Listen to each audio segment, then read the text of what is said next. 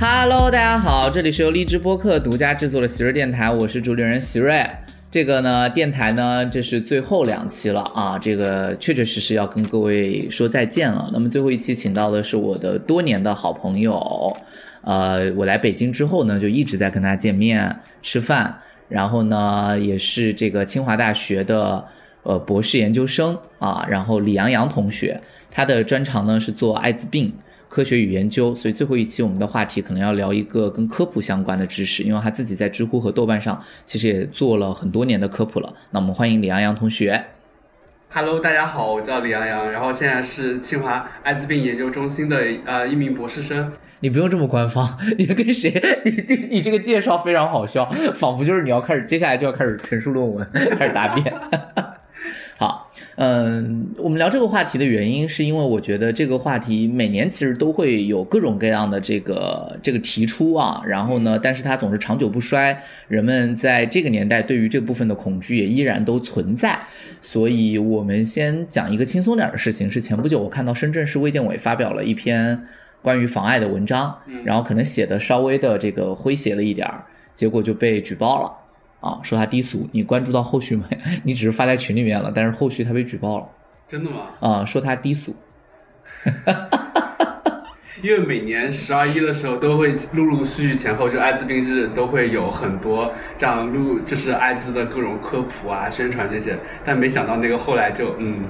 那就是说这个疾病现在在这个疾病的来源问题上搞清楚了吗？是怎么来的？大概的话，因为我之前做过一个研究，就是它其实，在呃，现在就是研究报道是说，在非洲的，就是中南部，然后的呃金萨沙这个地方，然后呢，当时是怎么来的呢？是从这个黑猩猩，它黑猩猩也会得这个类似的病，叫 SIV，就是呃，就是黑猩猩源的这个呃免疫缺陷病。然后在一八零零年的时候，可能就通过那几次这种传播事件，因为。呃，那个时候的人可能他会有猎杀或者是其他的一些行为，就是跟这个黑猩猩有一些亲密接触，就可能是吃生肉或者是其他一些亲密接触，它可能就传播到人身上，然后才慢慢的就是呃演变成了就是人猿的这种免疫缺陷病，然后变成一个世界性的疾病。然后当时的话是这样子，就是当当时可能就是它的传播呃没有那么广，因为那个时候其实没有。飞机嘛，那个时候其实主要还是通过那个时候的那个就是铁路进行一个传播，其实就还是跟交通有关系的。就当时就是在非洲，呃，就是兴起这个铁路建设，然后整个的南非就是传播的非常厉害。然后到了后面的时候，才通过这个飞机，然后传播到了欧洲、美国，然后再进一步传到了像呃那个亚洲的中国或者是呃东南亚，像泰国也比较多。现在基本上已经成为全球性疾病了。对对对，已经现在已经是今年是整整四十年的时候吧，是四十周年。对对对。是从发现到现在是整整过了四十年了，所以说已经传，已经形成一个全球性的一个爆发趋势了。所以就是我国大概现在的感染人数有多少？嗯，大概人数预估是在一百万左右吧，但是会有一些偏差，因为毕竟统计数据这些不是特别像有一些。它这应该还是检测出来嘛，对不对？还有一部分它还没有去参与检测。对，大概现在就是我们要求的是九十九十九十的意思，就是说我们能够。预估到之后的话，二零二五年或二零三零年能够达到检测百分之九十，能够呃就是相当于呃我们呃治就是能够接受治疗的人数能够达到百分之九十，这是我们预估的一个目标。但是现在检测数其实根本没有达到那么高。对，很多人为什么不愿意去做这个检测？就是在发生检测的那个意愿上就有出现一个很大的问题吗？是的，其实很多人他没有这个意识，就是他高危过后，他其实。不是不会有意识去就是做这个检测的，一个是因为侥幸，呃，不是侥幸，其实很多人可能就没有这个意识，就特别是异性恋群体，他可能对于这个艾滋病的就没有很有意识去防止这个，所以其实很多人他，而且艾滋病这个它潜伏期特别长嘛，就是它，嗯，就是一一旦出现疾病的时候，那个已经是过去很多年的时候，所以说它其实在之前可能没有任何的症状，能够使得你知道你可能得了艾滋。了解，那我们来给一些官方的科普啊，就比如说，首先，艾滋病的传播途径，大家应该比较清楚是三种，对对，性传播、性传播、血液血液传播和母婴传播，母婴传播，对这三种情况。那么这三种情况之后呢，这个它的潜伏期一般有多久呢？嗯，我们怎么定义这个潜伏期呢？是，就是从他感染上艾滋病到他发病的这个时间，大概在医学上的估计是多久？嗯，其实这个跟毒株有相关性，就是怎么说呢？就是可能有一些毒株，可能你感染过后几年就会有发病，而且其实跟人也就是人体自身的人体自身的这个特性，就免疫，可能每个人免疫也不太一样，可能呃有些人十几年或者是几十年甚至他都可以不发病，就有一群人。它可以叫精英感染者，就是他可能即使他感染了过后，他体内的这个免疫系统能够控制住他，他可能一辈子他都不会发病。其实也有这种可能性。所以目前来讲，最短的就是几年间就有。对，几年间其实他就会有这个症状，有症状。对，然后然后一去检测，就是他可能就是相当于他的这个 CD 四，就是他免疫这个细胞，他可能一嗯就直接嗯在两百以下，这个就相当于就是后中后期的一个艾滋病的症状嘛，对。就艾滋病是二百以下是一个什么概念？就是 CD 四嗯细胞这个数在正常人的情况呢，大概是检测值应该在七百左右，七百以上就是正常。它是一个免疫力的，它是一个免疫力的一个特征，就是这个叫 CD 四细胞，这个它是 HIV 感染的主要的一个细胞种类。然后这个细胞种类它就是主要是嗯怎么说呢？抵御这个嗯就是一些肿瘤或者是其他一些感染病的这些。体内来做就是你的免疫力嘛，就是呃，可以这么来说，可以说是免疫力的一种体现吧。嗯，但所以你的 CD 四细胞越低的时候，其实你就会有面临着非常多疾病的风险。就是有一些呃，可能平时你根本不会就是感染的这种细菌或者病毒，它可能在你免疫力低下的时候，你就会造成一个嗯机会性感染。然后就比如说像那个有一些就是呃，我们在后期的话，可能有什么。呃，肉瘤，呃，还有一些肺炎的，就包肺孢子，就肺孢，就是很多并发症会有。对，其实艾滋病它最后它死亡都是死在并发症上的，它不是说自己这个免疫系统没了我就死了，但它是死于这些并发症的。哦，对，嗯。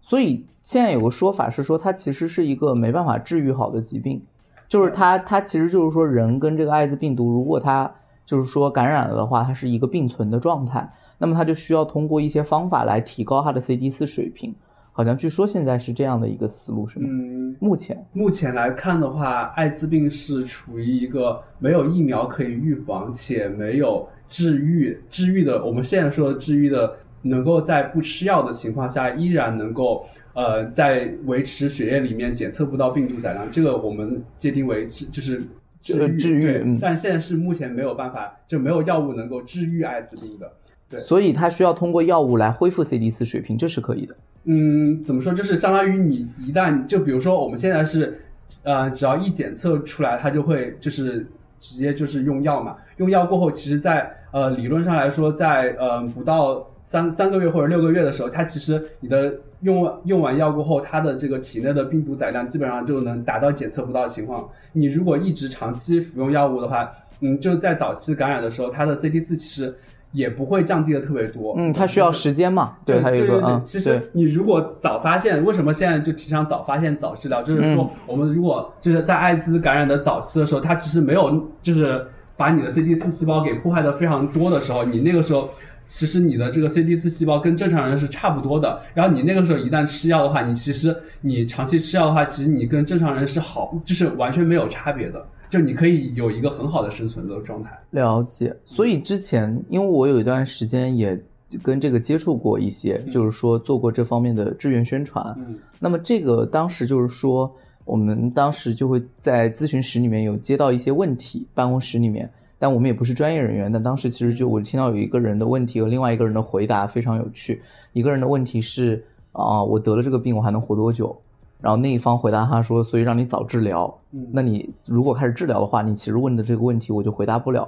因为他无异于在问正常人能活多久呢？也不知道啊。对他们现在宣传的是说我可以活到正常人就是应有的这个年岁。对，如果你及时治疗的话啊，一直控用药啊，控制一直用药。就是我们现在其实就是因为我的导师是最初的时候九零年代的时候是跟何大一博士一起发明这个鸡尾酒疗法的人。”哦，对对对，他们是第一批，就是呃，就是用这个鸡尾酒疗法去作用到这个嗯艾滋患者身上，然后并且达到了一个很好的疗效的。所以说当时就是，其实，在九十年代的时候，那个时候药很少，就你可能就是因为艾滋病，你如果单一用一个药的话，它很快这个病毒它很很聪明，它就会马就马上就是会突变，然后它就会耐药。嗯，所以说当时我们才用这个鸡尾酒疗法嘛。但那个时候的药物比起现在来说少太多了，并且那个时候可能病人一天可能要吃十几粒药，他的他才能够管住。但现在我们可能只需要一粒药，甚至我们一片药可以管好多好多天。现在就是。达到了这样哦，也不是说得每天用药，但是就是说看你的药物现在的发展的技术可以到对，就现在纳入到这个我国就是就是医保就是对它是在医保范围里面的，就是呃有嗯现在我不知道，大概之前的话是七种到九种药物，这些药物的话是免费用药，但是这些药物可能是嗯可能是在十年前或者是嗯多少年前的一些药物，这些药物它可能就需要每天有一粒，但是现在最新的我们的这些长效药物，就我们说的长效制剂嘛。它可能能够达到，比如说一个月用一次，甚至呃半年一次这种药物，其实也也会出现。现在已经在做临床实验，但是患者必须是终生服用。对他需要终身服用，所以说这个就是呃现在艾滋病最麻烦的一点，就是说你就是我们当时为什么要做长效药的目的，就是说因为艾滋病人他每天在吃药的时候，他就会觉得我是病人哦，他会不断提醒自己是一个有缺陷的人嗯，对，这个其实是比较。就是我们为什么要做长效药，以及甚至要做功能性治愈的这个目标？为什么我们要做这个事情？因为其实理论上来说，在做鸡尾酒疗法过后，我们现在目前就是通过这些药物，已经能够很好的控制这些艾滋病人能够活到一个正常年岁。那我为为什么还要再继续往下研究做长效药，甚至做功能性治愈？还是因为我们希望能够最终能够达到治愈的目标，这样子。不会使得他每天都要去吃药，这样子，或者也是提高他的幸福质生活质量。生活质量，对对对，是这样的。那这个呃，吃这个鸡尾疗法对患者来说会有一定的副作用吗？或者初期？呃，这个是跟就是相当于呃药物本身的一些副作用，因为其实如果是每天用药的话，呃，是药三分毒嘛，它可能特别是对于你的肝肾这两块，就是呃对于药物吸收代谢这些有关系的，它可能相对来说是有一定的毒副作用，甚至。啊，可能还有一些药物，它可能有一些什么呃脂肪增加，就脂肪调节有一些啊激素的问题吗？嗯，这个是跟脂肪哦脂肪调节有关系。还有一些可能就是其实会有一些副作用，但是没有想象中那么强。你毕竟你是一个长期用药的过程嘛，对。但是不是也可以这么理解？就是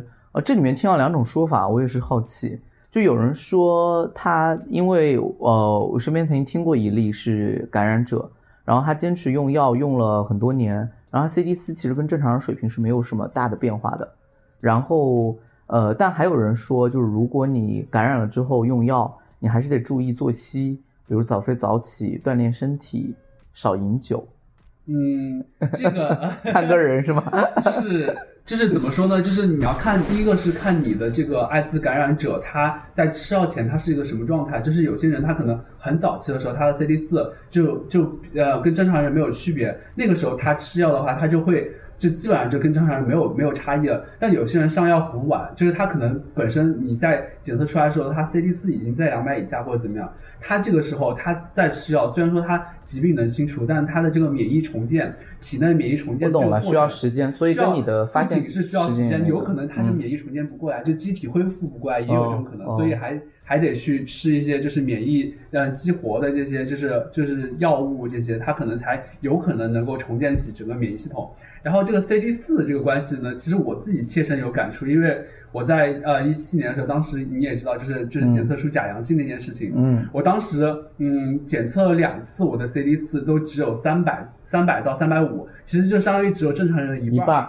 对。但是呢，我当时其实就有点就怀疑自己是不是得艾滋或者怎么样的情况。对，我要跟大家解释一下，因为当时李洋洋在做实验的时候，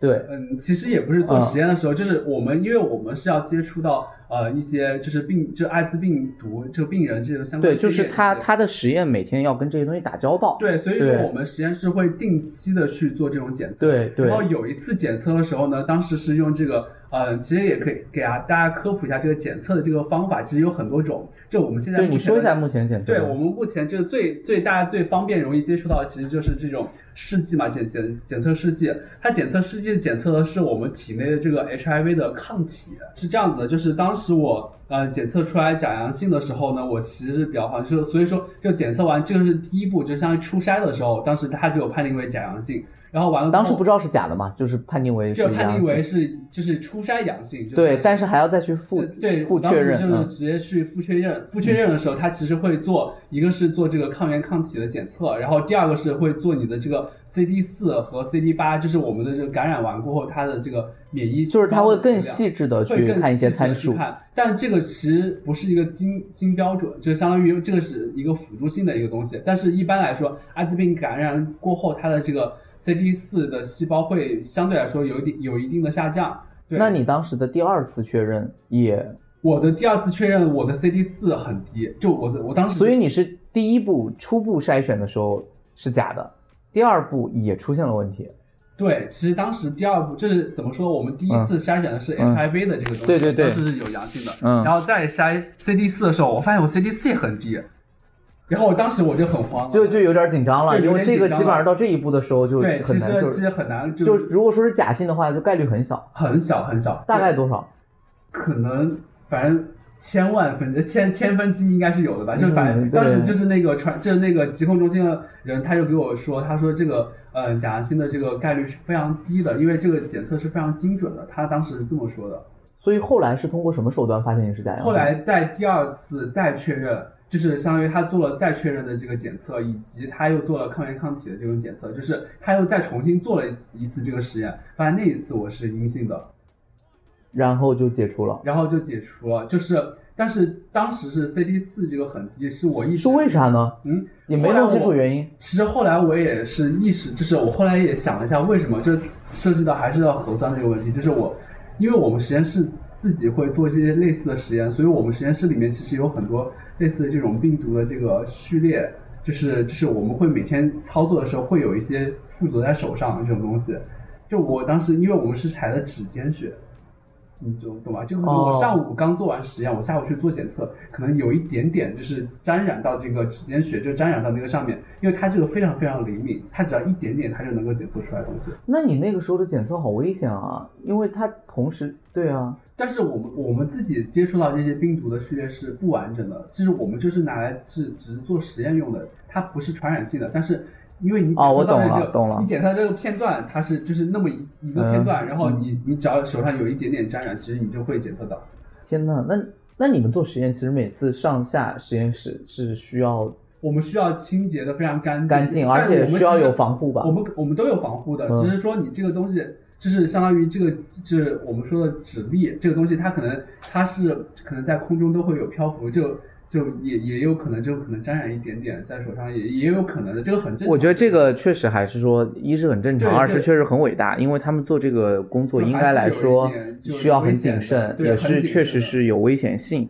所以当时他做这个的时候，一度觉得自己要为科学献身，那天晚上也是哭的，这个对还是很难受。后来就是也发现，就是后来对这个也。有了更就是进一步的认知过后，其实并且也对艾滋患者这种心态也其实有一个共有一个共情，知道他们的那种恐惧感从何而来。从何而来？后面我们其实应对到真正有感染者来找我咨询的时候，其实也有一定的共情了，在这里面。这里面当时对正好要提，如果有检测的话，其实所有检测应该有一个窗口期。目前对艾滋病检测的试纸的窗口期，像市面上一般的试纸，我们不说最快的啊，现在大概的。建议在高危性行为之后的多少时间内去判断？呃，四周左右。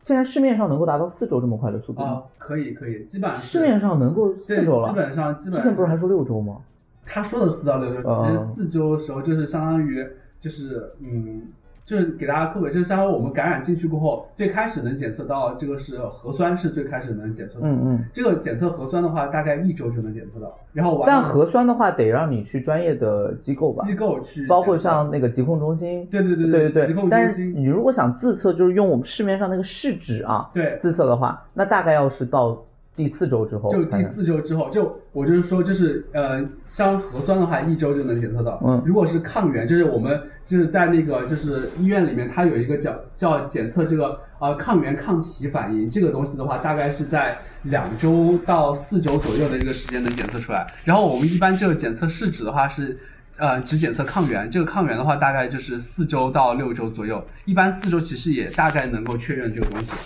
哦。那这种试纸现在市面上一般卖的啊，这种试纸的检测率高就准吗？呃，检测率你是说的相当于它的它的准确率准确率应该是肯定都是在百分之九十多以上，九十九以上吧？对，它才能够进入市面嘛。就只要你的操作正确的话，应该问题是问题不大。问题是不太大，肯定是不大。就这个检测的话，其实还分，就是分假阳性和假阴性。对对对对对对对对，这两个假阴性的率肯定是非常非常低的。对，就是它。但但这也是要提醒大家，就是为什么要在窗口期过了去检测？对，因为在窗口期内检测是很可能出现假阴性的，基本上是。对。就是你明明有感染这个病毒，但检不出来，检测不出来，检测不出来。所以这就是我说窗口期还有一个很重要的事情。对，而且在窗口期的时候，其实是你病毒载量很高的时候，你很容易传播给别人的时候，大部分的传染者都是在窗口期的时候传染给。所以这里我也稍微提醒一下，是因为在进行性行为的时候，很多人会说。我在做高危性行为之前，如果我跟这个人做一个检测，是不是就可以去进行高危性行为？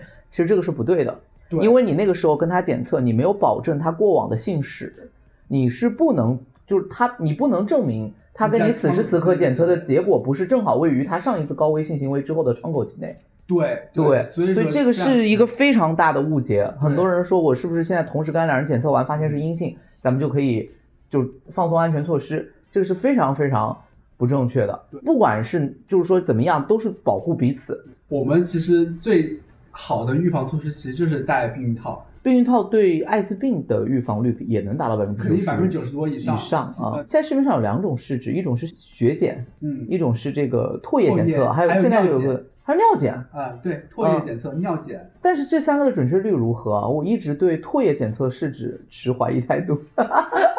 对，就是大家可能觉得特别非常方便嘛，所以说对，但是我就是觉得太方便，而它操作上也非常不是。其实其实这三种检测都是艾滋病的抗体，它的准确率都高吗？都非常高，都是有百分之九十多。其实你抗体就不仅是在血液里面有。它的就是呃口腔唾液里面其实也有一定就是也有一些抗体在里面的，所以说它能够检测出来，所以都是可以的。其实都是可以的，就是我每次都比较觉得血检会好一些，就是大家就会觉得血检更准确，其实也没有，就是像像这种出，因为我们就市面上这些都是一个初筛的过程嘛，其实它。就是检测的抗体，只要是能有抗体的话，都能检测到。这个是不需要有这种误解，就是说，呃，什么血检一定比尿检或者是唾液检测更精准，这个其实没有这种说法。了解，嗯，但还好，现在市面上卖试纸基本上是三联或者四联，它其实是会把整个的啊，你说的是就是相当于检测。啊，HIV、HBV 什么这种什么呃梅毒这些都一起对，还有乙肝，甚至一一起四联检测。我在这里其实也是说分享，就是说我觉得个人生活方式咱们不多做评判啊，因为这本来就是请你过来是做科普。但是我觉得如果你自己本身就是一个性行为方面比较自由开放的，尤其是大学生群体吧，因为这个目前在国内好像说，我如果没了解错的话，你帮我确认一下，应该是说大学生群体的艾滋病率。的增长速度和老年人群体的增长速度比较快。对，是的，其实我们当时是在海淀的疾控中心做过调研的，因为海淀有非常多的高校嘛。对，我把这句话说完啊，意思就是说，所以如果你自己是这个群体的人，那你要注意定时去检测。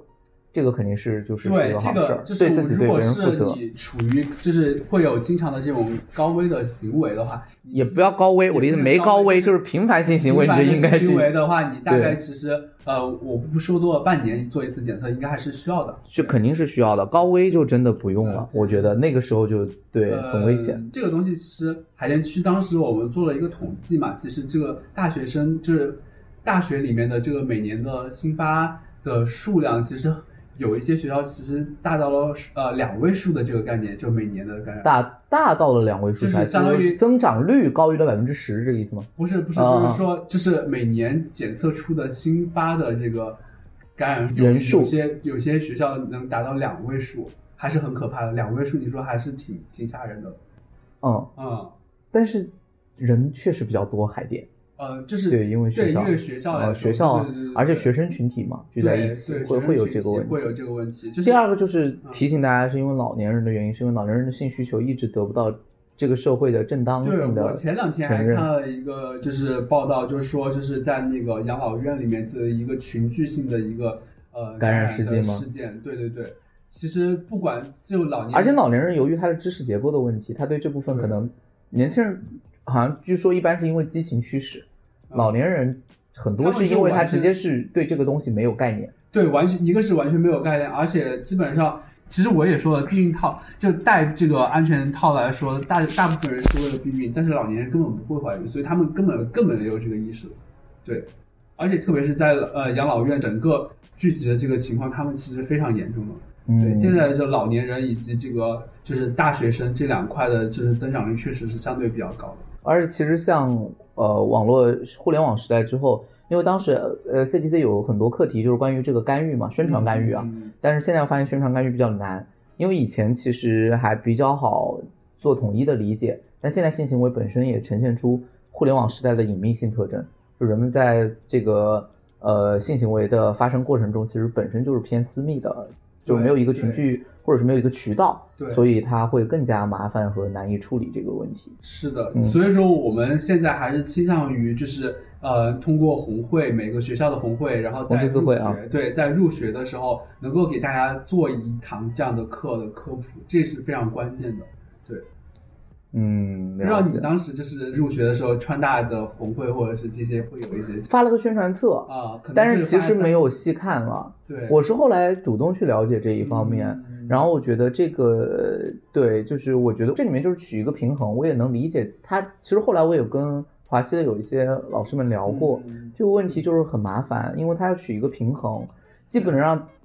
带入人群体完全感到这不是个事儿。对，但另外一方面又不能让大家感觉过于恐惧，因为不然他也会适得其反。嗯，对，就是你得有一个非常客观化的理解，但这个是在宣传角度来讲是非常难的一件事。但是确实在。就是刚进学校就大一的新生非常需要这样的一个科普。对，当然当然，因为我前两年就是在十二月的前后，就当时就是也是就是红会他们有一个检测的这样一个进校园的项活动，然后第二天检测完了过后，我的知乎上就收到一个大一的一个同学给我说咨询，就他就说他检测出来出差是阳性，他就说他在就是高考完过后可能有一到两次的这种性行为，高危性行为，就是在大学入学过后。就完全没有，就是得到这样的科普，所以他其实也不知道这样到底是一个什么样的情况，他也没有做阻断，所以说就是最后就才大一，就是十八岁的小朋友得了这样一个病，他的前程他也不敢给家里人说，所以说就是影响是非常大的，真的。嗯，对，我那个时候还是感慨说，所以说在新生入学的时候，因为你在高中的时候更难得有这样的一个接触了，其实大学新生入学的时候是非常需要有这样一个科普。是这样的，而且本身年龄尚小的情况下，很容易也会被被诱惑或者被欺骗，都有可能被欺骗的概率是相当大的啊，所以他作为一个自我防护也应该植入。好，那我们下一期来聊一聊一些其他的问题。那先感谢李阳阳。